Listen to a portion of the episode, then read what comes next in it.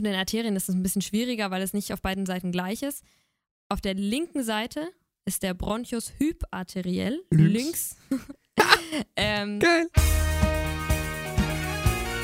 Situs Inversus. Der Vorklinik-Podcast.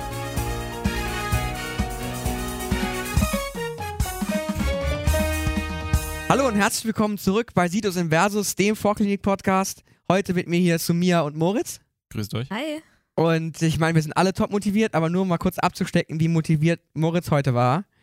Er sitzt hier in weißen Hosen, ja, in weißen Hosen und einem, äh, Medi und einem Medizinerpulli, ja, also das ist schon, Da muss ich ehrlich sagen, so würde ich auch nicht aus dem Haus gehen, aber für euch Nasen kann ich mir so ein Outfit mal leisten. ja, also sehr, sehr fancy. Ich, ich finde es schade, dass ihr es nicht sehen könnt, aber so ist es halt. Ja, heute ähm, möchten wir die Organe Ich finde die beige, die Hose. Aber gut. Mhm, ja, ist klar. Heute möchten wir die Organe abschließen. Ähm, dem, ähm, dem geneigten Zuhörer ist aufgefallen, dass an sich nur noch die Lunge übrig ist als Organ. Aber wir möchten da nochmal kurz anknüpfen an unseren, an unser Hämoglobinmolekül. Wie habt ihr das genannt? Ich weiß es nicht, Wir hatten, hatten keinen Namen dafür, so. aber ist nicht so relevant. Äh, was ja jetzt durch die Arterien durchgewandert ist und äh, in unserer Analogie jetzt im großen C sitzt oder im kleinen, je nachdem. Und äh, was jetzt ganz unglücklich ist, weil es keinen Sauerstoff mehr hat. Und äh, möchte jetzt weiter beladen werden. Und ich glaube, dass man voraussetzen kann, ähm, dass man nach wenigstens mal drei Jahren Biologie mitgekriegt hat, dass in der Lunge der Sauerstoffaustausch stattfindet. Und dahin möchten wir uns jetzt bewegen. Und zwar über das Venensystem. Was auch, glaube ich, bekannt ist, dass Venen zum Herzen führen. Und ähm, wir hatten ja das, das, das arterielle System schon, äh, schon erwähnt. Und äh, das ist eigentlich relativ analog, das venöse System, mit Ausnahmen. Ja, genau. Also so vom allgemeinen Aufbau her haben wir eben ähm, jetzt von den unteren Extremitäten kommend, haben wir eben die Vene iliacae communis, die sich dann eben vereinigen zu einer Vena cava inferior. Und da, um sich das vor Augen zu führen, um sich diese Lage klar zu machen, vielleicht auch im CT, die Vena cava inferior liegt im Abdomen rechts der Aorta abdominalis. Ja, das muss man sich klar machen. Und dann haben wir quasi auf dem Weg nach weiter oben, also Richtung ähm, rechtes Herz in dem Fall, ähm, haben wir dann immer so ganz kleine Venen, die sich da rauszweigen, die Vene lumbalis am Übergang zum, ähm, zum Thorax, also quasi am ähm, Diaphragma, haben wir dann die Vene hepatica, die quasi dann eben das gefilterte Blut oder bearbeitete Blut aus dem ähm, Fortadersystem bekommen und da eben dann diesen Einfluss haben und die Vene phrenica inferioris und dann bewegen wir uns über die ähm, über das Zwerchfell und sind im Thorax und dann reden wir nicht mehr von der Vena cava inferior, sondern von der Vena cava superior und dann geht es eben auch relativ zügig sofort in den rechten Vorhof. Jetzt haben wir aber einen ganz wichtigen Zufluss, also habe ich gerade noch nicht genannt, nämlich in Ab im Abdomen. Da haben wir die Vena renalis, ja, also die ist so richtig in einem rechten Winkel, fließt sie da in die Vena cava inferior und da habe ich ja gerade schon gesagt, ähm, die Vena cava inferior liegt rechts der Aorta abdominalis und diese Vena renalis ist natürlich der Zufluss aus den beiden Nieren, ja? Und die Vena renalis ist dann entsprechend auf der linken Seite natürlich um einiges länger als auf der rechten Seite, weil die rechte Niere natürlich dann recht nah ist und relativ zügig da dann schon einmünden kann, ja? Und genau deswegen haben wir quasi auf der linken Seite die Einmündungen, Einmündungen von Vena testicularis bzw. ovarica und Vena suprarenalis, sinistra in dem Fall, von der ähm, Nebenniere, die fließt quasi nicht direkt in die Vena cava inferior, sondern auf der linken Seite zunächst in die Vena renalis sinistra und auf der rechten Seite quasi ähm, als Vena suprarenalis dextra bzw. Vena testicularis slash ovarica ähm, dextra direkt in die Vena cava inferior. Ja. Und genau das ist eben auch diese relativ bekannte Nussknackerstruktur. Ich habe da gehört, dass sich da jemand eine- Geschichte zu ausgedacht hat, wie man sich besser merken kann. Habe ich gehört. Ja, genau. Und zwar ist es ja so, dieses Nussknacker-Phänomen äh, bezeichnet, dass die Vena renalis sinistra oberhalb der Aorta und unter der Arteria mesenterica superior verläuft damit quasi so eingeklemmt ist. Und der eigentliche Begriff Nussknacker kommt daher, dass die äh, Vena renalis sinistra da wie so eine Nuss eingeklemmt ist. Aber wie ich mir damit noch merke, dass ähm, die Vena testicularis und ovarica auch mit betroffen sein können in dem Fall. Achtung, Herren der Schöpfung, Her- Herren der Schöpfung bitte nicht hinhören. ist, dass ähm, bei einem Abklemmen eine Beeinträchtigung der Spermienproduktion natürlich auch mit einhergehen kann, was ja irgendwie logisch ist, wenn der Venenabfluss nicht mehr funktioniert. Und ich finde da irgendwie die Analogie zum Nussknacker eigentlich äh, relativ eingänglich. So geil. In mehreren Ebenen. Ja. Ja. Aber das Schlimme ist ja nicht die verminderte Spermienproduktion, sondern dass durch den fehlenden Abfluss, aber den, den stetigen Zufluss, die zu knackende Nuss immer weiter anschwillt. Ja, ja, das ist dann so richtig so dieser, dieser Venenplexus. Ja. Der bläst Also so je, auf. je, jeder, der nicht schlafen möchte, ich, ich spreche jetzt zu den Herren der Schöpfung, googelt mal, wie das, wie das Ganze aussieht. Aber naja. Genau, also das, das jetzt ganz kurz zu den, zu der, ähm, zu den, äh, zum Hohlvenensystem. Ähm, jeder, der sich damit beschäftigt, kommt relativ schnell zu diesem, zu diesem wunderschönen äh, Wort der Kavo-Kavalen Anastomosen, ähm, die an sich einfach nur Kurzschlüsse der beiden Vene KW, superior, Schrägstrich, inferior, darstellen. Ähm, wir, wir möchten, um euch das zu verdeutlichen und es besser darstellen zu können, mal zu so einer Allerweltserkrankung gehen. So einem Thrombus in der äh, Vena cava inferior. So alltäglich, ne? Ich meine, jeder, der so ein Hausarzt war, sieht das ja aus, zweimal am Tag, ne?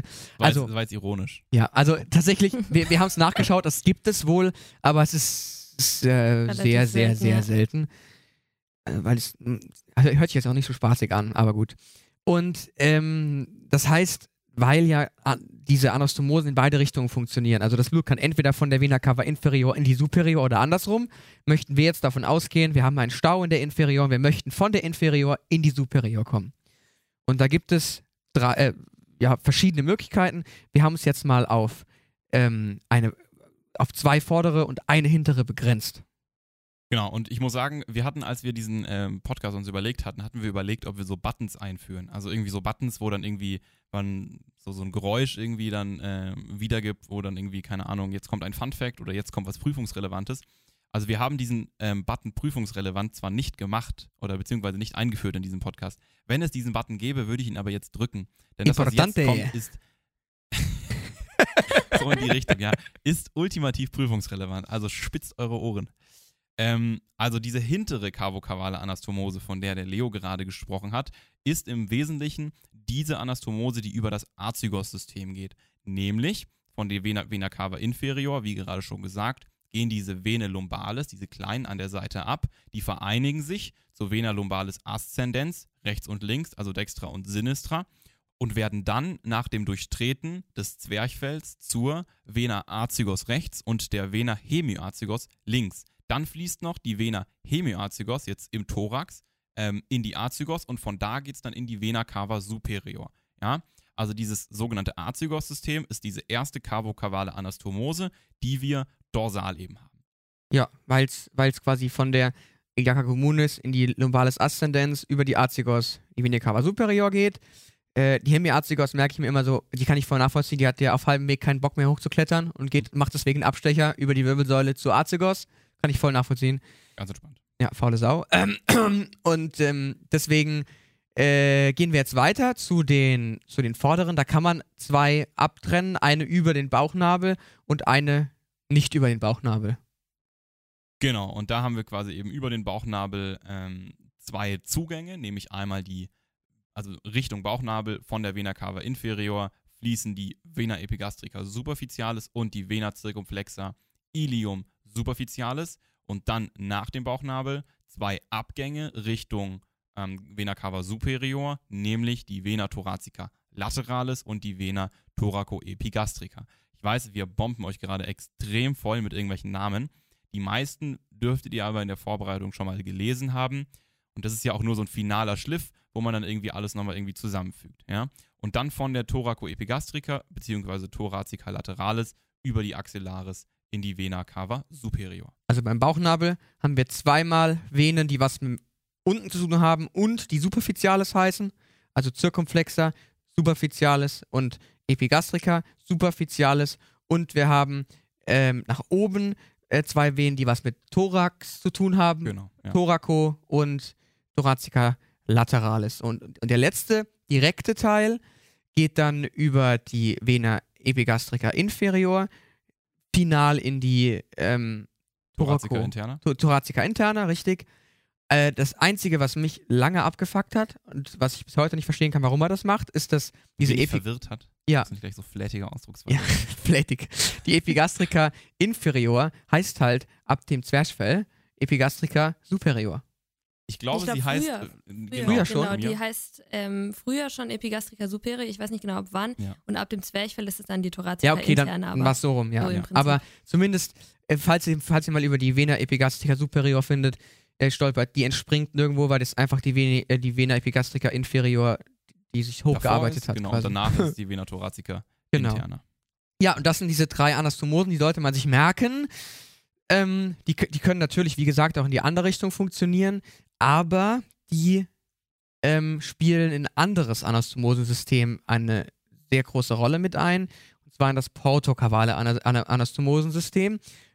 Was im Namen schon steckt, ist, dass es jetzt hier um die Vena portae und die Vena cava geht, oder eine der Vena cavae, ähm, die auch sehr relevant sind. Hier haben wir uns das Beispiel der Leberzirrhose ähm, herausgesucht.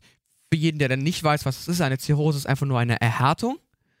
Ich glaube, das ist die Übersetzung von Zirrhose. Die kann aus, aus vielen Gründen entstehen, ist auch vollkommen egal warum. Das Einzige, was man wissen muss, ist dadurch, dass äh, durch die Zirrhose wird das Lebergewebe hart und vernarbt und deswegen ist es nicht mehr so durchlässig. Genau, einfach nur eine Beispielerkrankung, Genau. bei welcher die Und- Vena porta hepatis Ja. eben nicht mehr gut Und- Durchfluss hat. Das Wichtigste ist einfach, dass ähm, der Durchfluss gesenkt ist und somit sich das Ganze rückstaut und das kann halt durch diese portokavalen Anastomosen kompensiert werden. Als kurze Wiederholung zum Fortadersystem, es kommt alles aus dem Verdauungstrakt quasi an venösem Blut dann nochmal durch. Zweites Kapillarbett hatten Mhm. Tim und ich schon. Äh, kurz nochmal zum Wachrufen.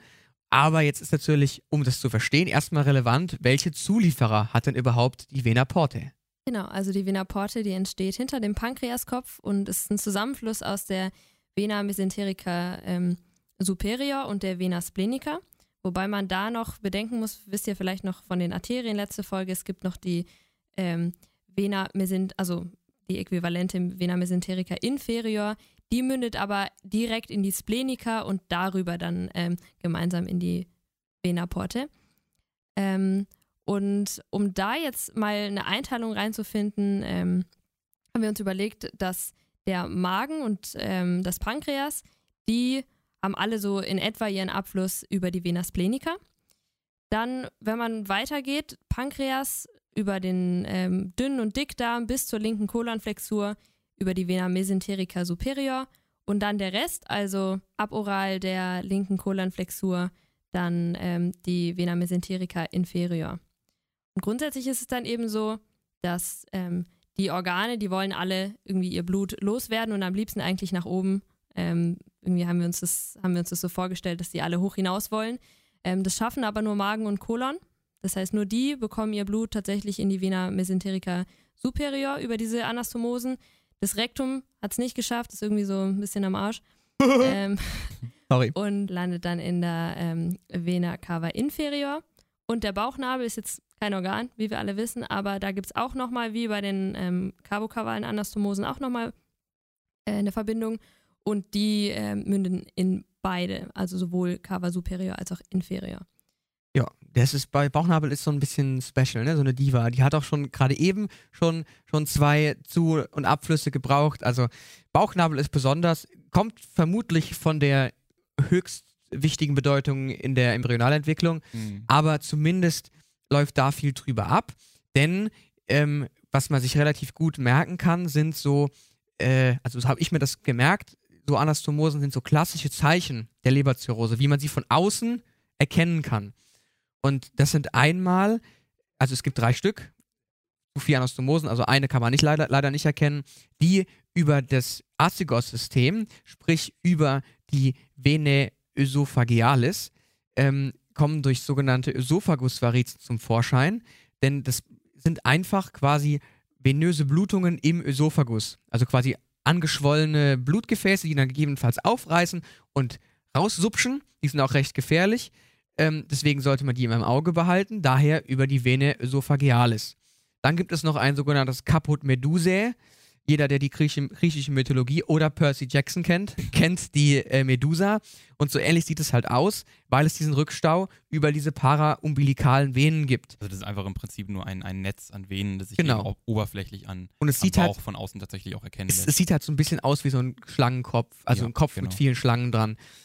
Und noch das Rektum, die sogenannten Hämorrhoiden, äh, sprich einfach diesen, diesen Venen- und äh, Arterienplexus cavernosum, den wir da unten hatten mit Tim, äh, der schwillt halt an und kann diese Hämorrhoiden bilden. Ähm, eine weitere Besonderheit, die man sich bewusst machen muss, ist, dass es vom Rektum her drei Venen gibt. Eine untere, eine mittlere und eine obere. Und die obere, wie, wie gerade eben schon gesagt, mündet in dieses Fortadersystem. Also die Vene rectalis superioris gehen nach oben. Aber die Media und die Inferior, die gehen direkt in die Iliaca interna und somit direkt in den eigentlichen Körperkreislauf. Also zumindest den, den, den, die Rückführung des Körperkreislaufs. Das ist der Grund, warum es und viele umgehen somit quasi das Genau. Filtersystem, und gehen das das man ja sonst hätte, wenn man irgendwas aufnimmt, über, oder beziehungsweise wenn es über die Vena, äh, Vena rectalis superioris gehen würde, nämlich umgeht das Portadersystem. Und das ist das Entscheidende. Genau, weil da zum Beispiel, also ich habe ich hab öffentlich-rechtliches Fernsehen geguckt und da war so ein toller ähm, Werbesender über so In Inkontinenzmedikamente und die hatten nämlich Dragés und Zäpfchen und bei den Dragés haben sie gesagt, dauert die Wirkung bis zu zwölf Stunden und bei den Zäpfchen geht sofort ab. Also, ne, wenn ihr mal wirklich was braucht, dann nehmt ein Zäpfchen, ne? Also, da geht's dann ratzfatz. Was man nicht alles lernt im öffentlich-rechtlichen. Ja, ne? Wunderbar. Ein Traum, ja. Ähm, ja, und das sind die verschiedenen Wege, wie es am Ende zurücklaufen kann. Ähm, um kurz nochmal das von letzter Folge zu wiederholen, enden dann die beiden Vene cavae im rechten Vorhof, wovon es dann in der Kammer Richtung Lunge geht. Da, wo wir am Ende auch hinwollen. Ja, jetzt sind wir schon fast in der Lunge angekommen und um eure Analogie fortzuführen, die ihr das letzte Mal mit eurem Hämoglobin geführt habt, ähm, wäre es natürlich jetzt ein wichtiger Gedanke, wie das Sauerstoffmolekül jetzt zu diesem Hämoglobin kommt. Und da muss man sich jetzt einfach vor Augen führen, wie das Luftleitungssystem von der Mundhöhle ähm, bis zu den Alveolen, also bis zu den Tiefen der Lunge so abläuft. Und da ist ganz am Anfang die Trachea ist im Prinzip wirklich nichts wahnsinnig Wildes. Sie setzt sich einfach direkt an den, äh, an den Kehlkopf an und sie hat im Prinzip als wesentliche Aufgabe wirklich einfach die Luft zu führen. Ja, und ist deswegen vom Aufbau her auch nicht wirklich so wahnsinnig komplex ähm, angelegt. Nur die Lage muss man sich vielleicht einmal klar machen. Also schließt sich, wie gesagt, direkt an den Kehlkopf an, verläuft dann eben erst im Hals und dann später im Thorax. Ja, ist eben also quasi oder nicht quasi, sondern ist in, den, in das Mediastinum eingebaut, in, dieses, in diesen bindegewäbigen, bindegewäbigen, in diesen bindegewebigen Raum, ja. Und wenn man dann quasi dorsal des, ähm, der Trachea schauen würde, würde man direkt den Ösophagus sehen. Und dann muss man sich eigentlich nur noch klar machen, wie man da jetzt dann auch noch das Herz dazu bekommt.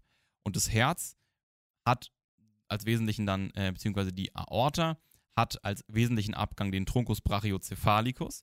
Und dieser Truncus brachiocephalicus, der läuft ventral von der Trachea, quasi vorne da so vorbei.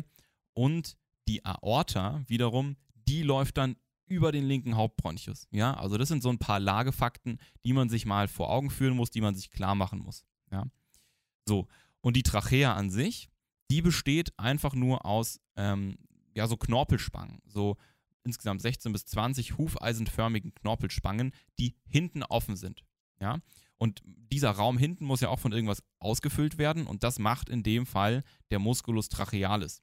Und dieser Musculus trachealis bewirkt durch seine Kontraktion, dass diese dass die Trachea in ihrem Durchmesser bei der Expiration etwas kleiner wird und bei der Inspiration sich wieder etwas weitet. Und diese Knorpelspangen, die sind dann wiederum verbunden durch die sogenannten Ligamenta annularia. Ja, und das ist im Prinzip auch schon die ganze Magie, die man da zur Trachea sich irgendwie aneignen muss. Und dann kommt man auf Höhe des vierten Brustwirbelkörpers dann auch schon zur Bifurcatio Tracheae, also zur Aufspaltung der Trachea und dann ist auch schon Feierabend mit der Trachea. Ja, dann begeben wir uns jetzt zum Bronchialbaum. Beschreiben wir gleich nochmal, wann wir dann wirklich in der Lunge sind, aber diesen Bronchialbaum will ich einmal kurz mit euch noch durchsprechen.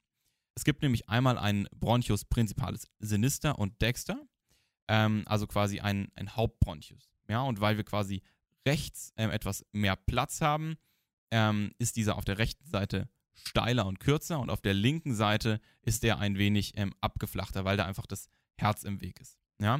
Und das ist im, im Wesentlichen auch der Grund, warum bei einer Aspiration beziehungsweise beim Intubieren, wenn man denn falsch intubieren sollte oder zu tief in, ähm, intubieren sollte, das alles eben eher in den rechten Hauptbronchus reingeht. Also wie ich jetzt hier vom Intubieren rede. Gell? Ja, also ich muss zugeben, so es, es, so. es beunruhigt mich, dass du als Rettungssanitäter weißt, was man für Fehler machen kann. Ich habe das noch nie nicht mal angereicht, eine Intubation. Na gut, okay. Dann, dann bin ich ja entspannt. Also, ähm, es gab aber bei uns im Praktikum manche, die durften das machen, das finde ich total verrückt. Darf Ja. man auch keinem erzählen. Ja, also, ähm, deswegen gelangt eben alles beim Aspirieren oder beim Abhören, gelangt alles in den rechten Hauptbronchus, weil der einfach steiler ist.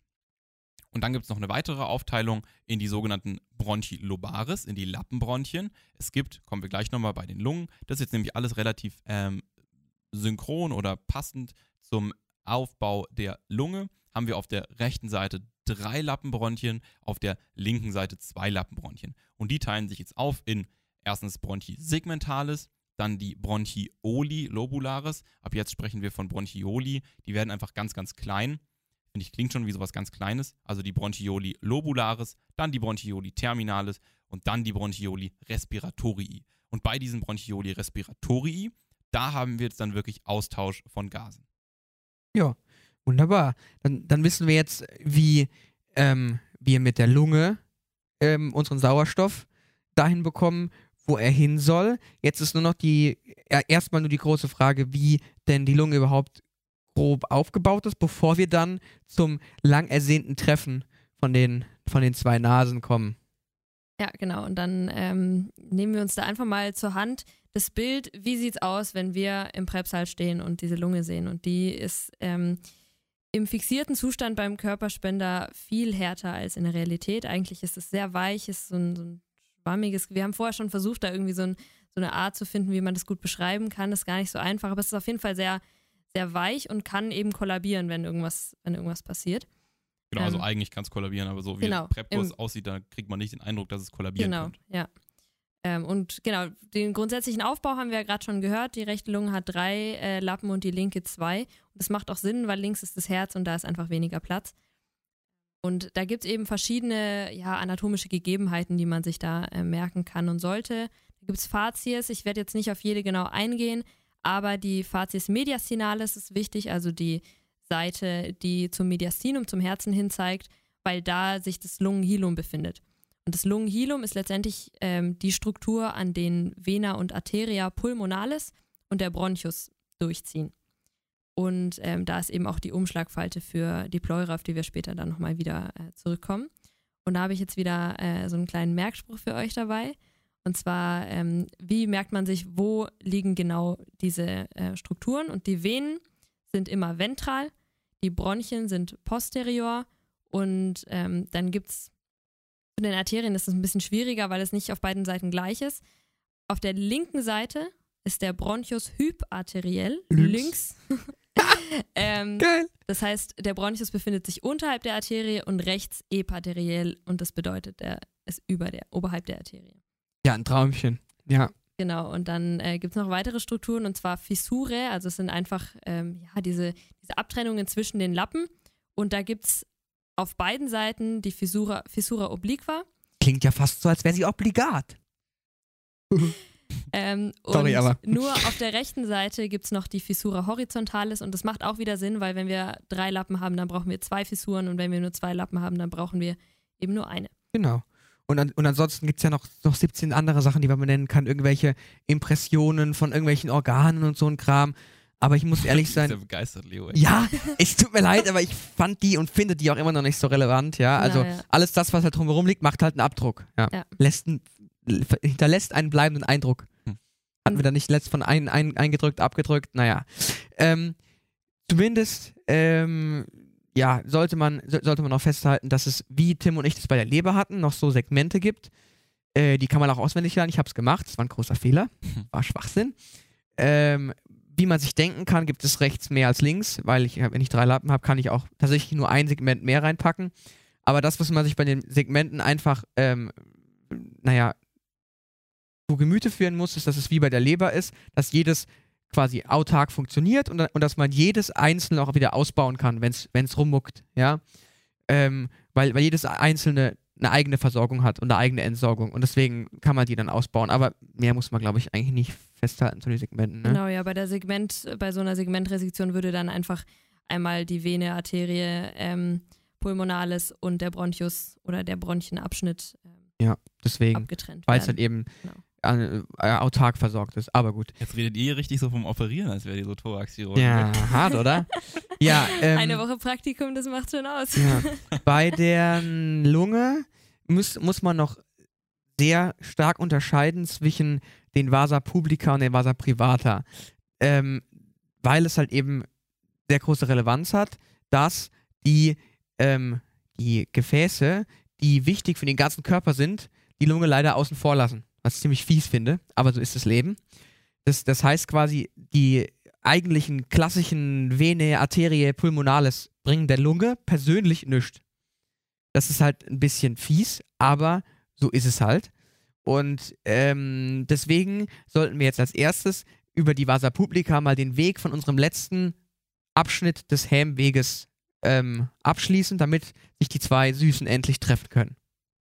Genau, also äh, wir kommen dann aus dem rechten Ventrikel über den Truncus pulmonalis in ähm, die einmal Arteria pulmonalis dexter oder sinister, je nachdem. Ähm, dort kommt es eben zu einer Oxygenierung und äh, über die Vene pulmonalis dann in den linken Vorhof zurück, also das oxygenierte Blut, das äh, Sauerstoff angereicherte. Neben den Vasa publica gibt es eben auch die Vasa privata, das sind aber nur kleinere äh, Gefäße, Rami bronchialis, kommen aus der Aorta, thoracica und Vene bronchialis äh, in die Münden, dann in die Vene azygos. Und was man sich da noch merken sollte, ist, dass die Venen der Vasa publica, die haben die wichtigste Rolle und die verlaufen als einziges intersegmental. Das heißt, zwischen den Segmenten, die treiben von überall den Sauerstoff ähm, ein. Ich, kann, ich merke mir das so ein bisschen damit, ja, das, die sind so reich und öffentlich, also sauerstoffreich und öffentlich und äh, super wichtig. Ähm, ja, genau. Und die anderen, also Da die, unter den Venen.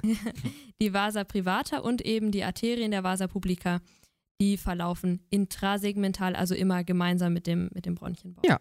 Wunderbar.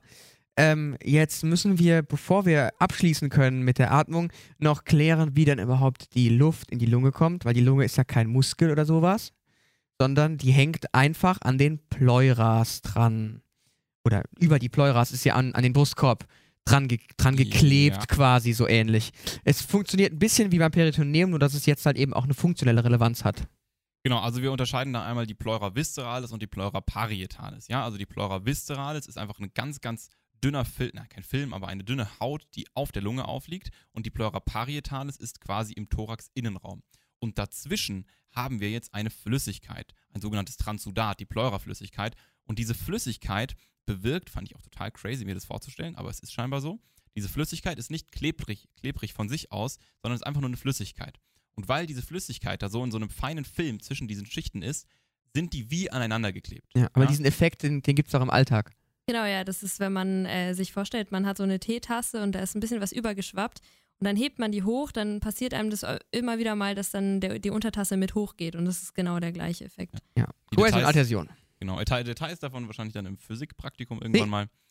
Genau, und im Prinzip ist es auch schon, was man zur Pleura wirklich wissen muss. Man muss sich nur noch vorstellen, dass die Lunge jetzt natürlich größer wird, wenn man einatmet und deswegen braucht diese, ähm, der Pleuraraum so ein paar Einbuchtungen oder Not Notfallräume, wo sich die Lunge noch ein, ähm, hinbewegen kann und ähm, ja, ausdehnen kann. Rezessus. Die Rezessus, genau.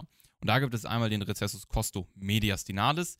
Der ist quasi einfach eben dann zwischen ähm, Mediastinum und ähm, dem Teil, der eben an den Rippen anliegt. Und dann gibt es den sehr wichtigen und sehr großen Recessus costo diaphragmaticus, der eben quasi dann an der Grenze zwischen ähm, Rippen und Diaphragma ist.